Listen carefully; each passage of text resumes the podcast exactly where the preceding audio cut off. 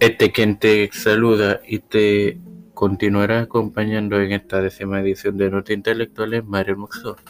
No están preparados.